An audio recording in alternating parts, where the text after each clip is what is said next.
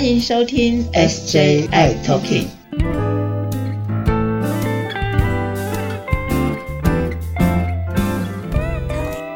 Hello，大家好，欢迎收听今天的 SJI Talking。我是 J 阿伟 Jeffrey。Hello，师姐你在哪里？师姐还在家里。我们今天还是一样啊，因因为疫情的关系，我们还是要远距离的录音，对不对？你还好吗？这几天还好还好，我觉得我已经慢慢在适应远距离的开会视讯的生活，的生涯已经开始了。哦，就大家已经开始就慢慢的在家也好，或者是在办公室用电脑用远距离的方式这样开会，对不对？对对对。嗯，怎么样？你最近的一些派友们、朋友们都还好吗？哦，最近怕友们哦，前一阵子一直在打疫苗，打疫苗，现在有好多的怕友也排队的在打疫苗哈，这非常好。那不过我也每天有接到的一些讯息回传啊，这个赖一回来说，师姐怎么办？我确诊了，不然就是呃那个两条线的那个事迹就拍照给我看了，我说哇，每次看到这样子的画面，我就觉得哇，又来了一个怎么办？这个怕友呃，我最担心的就是确诊这件事情了。那好几个，我记得哦，我前几天哈有一个朋友，他在假日的时候晚上突然就打电话来了，就赖了。他赖我，就哎，奇怪，这个时间点他会赖我是有点怪。就电话一接起来，赖一接起来就哇，他的声音非常非常的沙哑。我说你怎么了？就他说。他确诊了，然后就一直哭，一直哭，一直哭。他好紧张，好害怕，好担心自己哦。对，我相信很多怕友也会担心，就是呃，除了身上的身上的病毒之外，同时还要去对抗新冠肺炎这个事情。对，然后那个心情啊，就想说，我怎么会中奖了呢？所以呢，哦，他的例子是这样子，因为他呃很久没有回家，所以他回家回中南部，回中南部的时候搭火车。所以他其实你知道，他回到家里的时候，他觉得回到台北这边的家里的时候，觉得是呃喉咙有点怪怪的。然后说好吧，那就来来筛检一下看看。他先生就说：“哎，你要不要筛一下？”所以就真的去筛了。结果他跟他先生住在一起，两个都阳性确诊了。然后他赶快跟家里的人说，在中南部的家人，那中南部的家人赶快做了快筛，还好都没事。是怎么的呢？大众交通工具，他说他搭火车搭了很久。哦，了解了解了解，所以说风险区之一就是大众运输也是很很要紧的哦。是因为其实呃，现在不管是工作或是出去办事啊，其实还蛮习惯会用大众交通工具的，所以要非常的小心，因为你接触的人真的很多，而且是在一个密闭的空间里头，那的确是那个风险是大的。对对对。还有还有一个朋友哈，他还跟我讲说哈，他只是去拜拜拜拜，哎。我想说去拜拜，那拜拜，那那就拜拜，远远的拜拜应该没事啊，哈。那我就问，那你还有呢？还有呢？跟你拜拜的朋友有没有做什么样？有没有吃饭呐？有没有聊天呐？还有没有去哪里呀？哈。对。所以其实哈，真的是呃，我们的生活当中、环境当中，已经慢慢的病毒是比较多了一些，无孔不入，真的。嗯，所以那个手哦，还有接触，真的要非常的小心。我我还是提醒大家，带着呃酒精的那个喷洒的啦哈，那你可以喷一喷，然后手搓一搓，或者是那个酒精消毒的那个湿巾哦，非常的重要。对对对，是是是。好，然后今天节目当中，就是我们要请教师姐几个问题哦。那是什么问题呢？就是其实这个问题，我觉得不一定是怕有，就是一般民众也会碰到的。就是如果我真的不幸了。很不小心的，很不幸的，真的中招了，确诊了。OK，那我该怎么办呢？第一个，赶快跟你的保险员讲，我中奖了。对，是很多很多防疫保险，对不对？防疫险。对呀，你买了没？啊，这这个好生气。能说吗？我真的不能说，哎，不，跳过，不能说，不能说，改天再说，改天再说。对，嗯，这大家最近真的买了很多防疫险，所以说确诊的第一件事情，真是不是应该要去找保险员？好，我们来讲哈，真的确诊的时候哈，其实呃，可能第一个大家心里会慌啦，就像我刚才说的那位怕友，他就一直哭一直哭哦。然后我想说，奇怪，他声音怎么变这样？是不是喉咙痛很严重了哈？所以其实呃，一个是情绪上了哈，那另外一个是说，如果你够扛荡下来的话，其实你可以稍微想一下，说第一个。我建议怕有要做的事情是，先算一算你身边有没有拿着你的药，你的药量有多少，非常的重要。对，非常的重要哦。我我们呃，在这个确诊的个案当中，我们一共有十七天要待在家里都不能走的。对，那除非要有朋友或者有家人是，呃，他没有被隔离哈，那他可以帮你去领药的，不然的话，你真的需要这十七天的药量是够的哈，不然你就真的需要找人帮忙了。对，因为居家居家照护的部分是十加七嘛，对不对？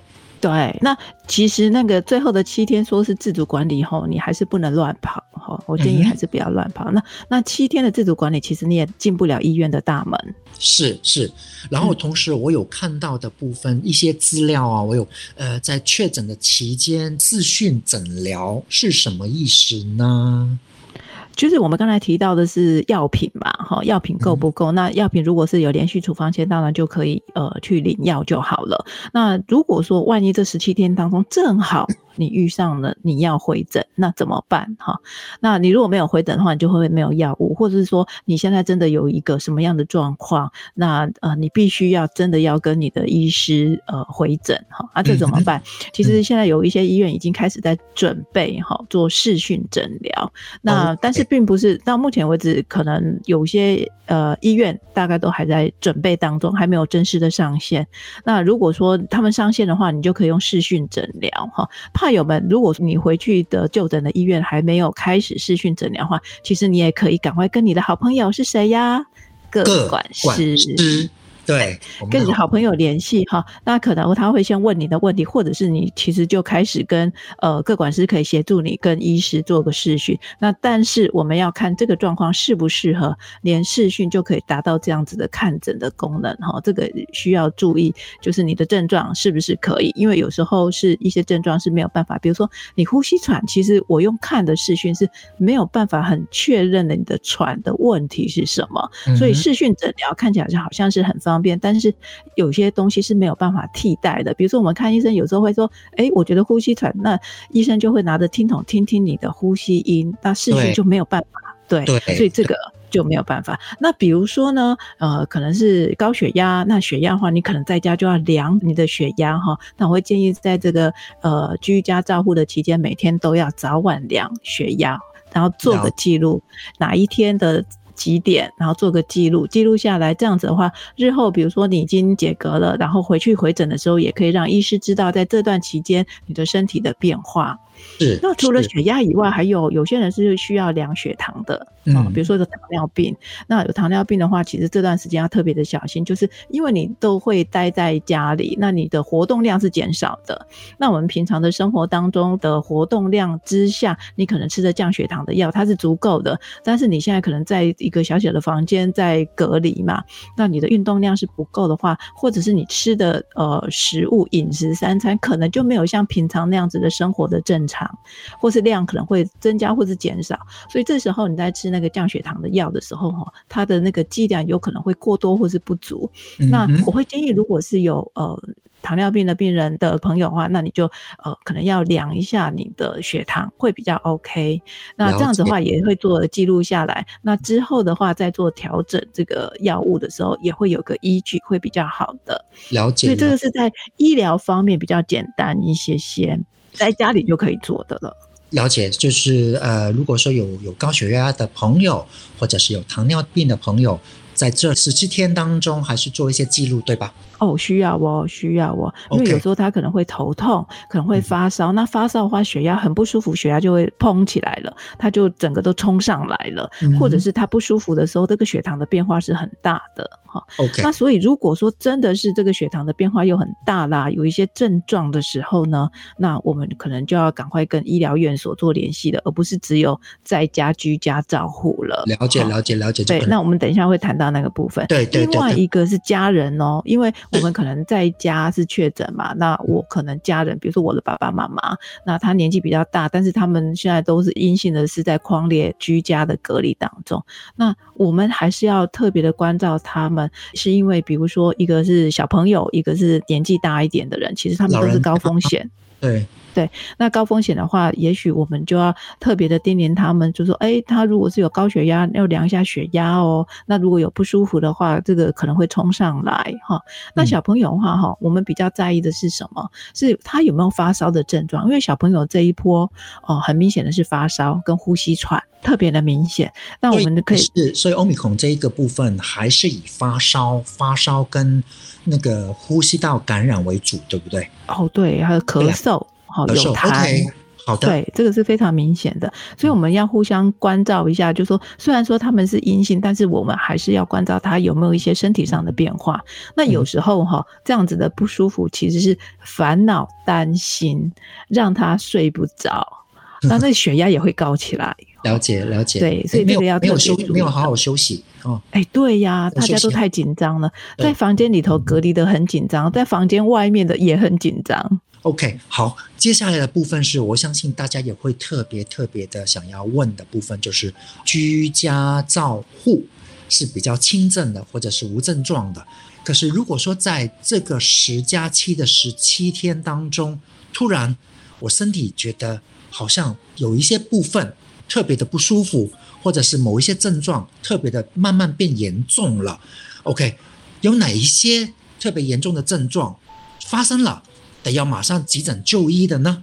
对，这个要很小心哈。这个就是说，我们在居家照护的期间哈，虽然说欧米孔好像有一蛮大部分的人是没有症状，但是也有蛮大部分是轻症哈。但是轻症当中，我们还是要担心哈。担心的部分是什么？有一些症状如果越来越严重哈，那其实最紧急的状况是什么？是呼吸喘哦哦哦哦，呼吸喘哦，这样子。这个可能快要打一一九了，就是得得要真的要急诊，马上急诊就医了哦。这个呼吸喘是这样子哈，我们平常的一般人的休息的呼吸大概一分钟十十五十二下。到二十已经算是快的了哈，大概一分钟会呼吸这样起伏哈，大概十几下哈。但是如果说你觉得你自己看一下你的呼吸，那算一下一分钟有几次，如果超过二十次的话，那表示已经开始在喘了。OK，那对对对，所以但是如果说你觉得很紧张的喘，那个又有点不一样了哈。那但是这个时候你可能自己要小心，这代表你呼吸喘。那这个呼吸困难还有一个就是你可能在你的房间里的走来走过去，平常应该是没事的，可是你你现在这样子连续这样走走走。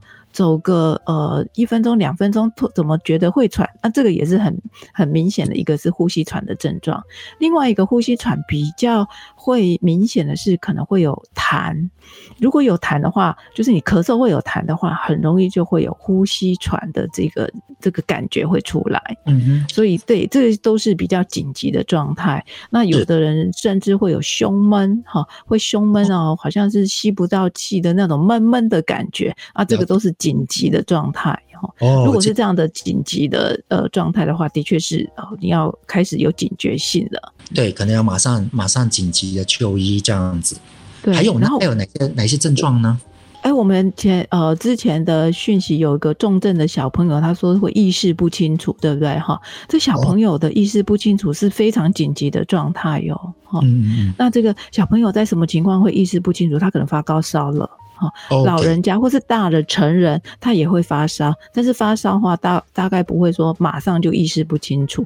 那的发烧呢，特别也要注意一下。如果说发烧，那这个体温有到三十八呃到三十九度以上的话，那个就真的是高烧了。嗯。对，那高烧的时候可能就要吃个退烧药。那记得哦，我们之前几前两集有提到，提醒大家那个退烧药不能连续的吃，每个退烧药可能要隔个四到六个小时才能吃一颗，所以你不能连续的吃。对的，一天最多四颗，然后呢，每一颗。至少间隔要四个小时以上。没错，哇，Jerry，你真的是太好了，一个模范生，你的学习太棒了，耶！OK，一百分，一百分，一百分。好，那还有除了刚才提到说，就是呼呼吸困难、会喘、胸闷，或者是意识不清之外，还有哪些症状要特别小心的呢？哦，对，有些人可能在这个时候可能是食欲不振，他可能就因为太紧张，或是焦虑，或是他就是没有力气，或者他觉得很累哈。像我这几个朋友，呃，确诊现在还在隔离中的哈，就有一个就跟我讲说，他觉得好累哦，全身都非常的累。那那个累哈，就是觉得他就不想吃东西哈。嗯。那所以这个时候呢，特别要小心呢。这个时候的吃东西，呃，对你来讲其实是蛮重要的，是你的能量，因为你现在身体里头在。跟这个病毒打战，所以你要给它能量，所以你必须要吃东西哈。那还有记得呃，该吃的药一定要吃哈。那如果说你有食欲不好的话，像比如说有糖尿病的病人的话，食欲不好，这个会影响到他的血糖，这个影响就会很大的哈。嗯。那另外一个还是很严重的哦，就是有的人可能发烧了，这水分啊补充的不够的话哈，那他可能那个小便会变少。好，如果小便变少的话，尤其是有发高烧的话，哦，这个也是很紧急的状态，这个就等于要赶快送到医院去了。哈，嗯，所以有上面说的这几个症状有哪些呢？呼吸喘，会觉得胸闷，可能哎觉得很累，那意识不清楚哦，尤其是小朋友哈。对，那或者是他呼吸喘，那可能嘴唇或者指甲就是暗暗紫紫的、红红的哈，哦，紫紫的那个暗暗的颜色，那表示是有点缺氧了哈。是，那呃发高烧哈，或者是他的食欲不好，那或者是他的小便变少了哈，这个都是很重的呃很紧急的状态，那要赶快送到医院。去会比较 OK 的，了解了解了解，OK。那师姐能不能再提醒一下怕友们，能够减少他们身上的一些风险的因子呢？给他们一些很专业的建议，好不好？哦，我还是建议大家哈，在这个时候，其实呃，随着确诊的人数的增加，那个呃病毒存在我们的环境当中，其实是一直在累积，一直在增加当中。如果在这个时候你能够减少跟人的接触啊，如果跟工作上或是你的家人、你的邻居哈，比如说这个搭电梯，我们可能在电梯的呃不同的角落哈，不要站得太近，这个保持这个社交的距离还是非常的重要。那口罩还是不要拿下来哈。那吃饭的话一定要隔开远一点，这样子会比较 OK。我会建议大家，虽然说看起来好像重症没有那么多，但是我们希望大家都能够平安，不要中奖。那如果有症状的时候呢，要记得你还是得呃规律的吃药。那如果有一些紧急的呃这些症状，刚才提到的有呼吸喘啊、发高烧啊这些症状，可能要特别的注意。你可以在这个居隔呃居家照护的期间，也把你的这些不舒服也记录下来，也跟你的各管师联系。那你的血压多少、血糖多少也能够记录下来。那这样子的话，我们就能够呃希望大家都能够平安的度过这十。七天的时间，好哦，真的很开心啊！谢谢师姐告诉大家，不管是怕友们或者是一般的呃民众们一些很专业的一些建议。最后节目我们一分钟的小叮咛，然后我先说好了，呃，就是我的一分钟小叮咛的部分是，就是呃，如果真的很不幸的、很不小心的，真的中招了，真的感染了，真的确诊了。首先，我们真的不要怕，也不要慌，先让自己安静下来，放轻松，相信专业，还有要相信我们的医护人员。我们要好好的休息，好好的治疗，一定会好起来的。好，然后谢谢大家今天收听我们的 SJI Talking，然后我们下次节目再见喽。OK，拜拜，拜拜。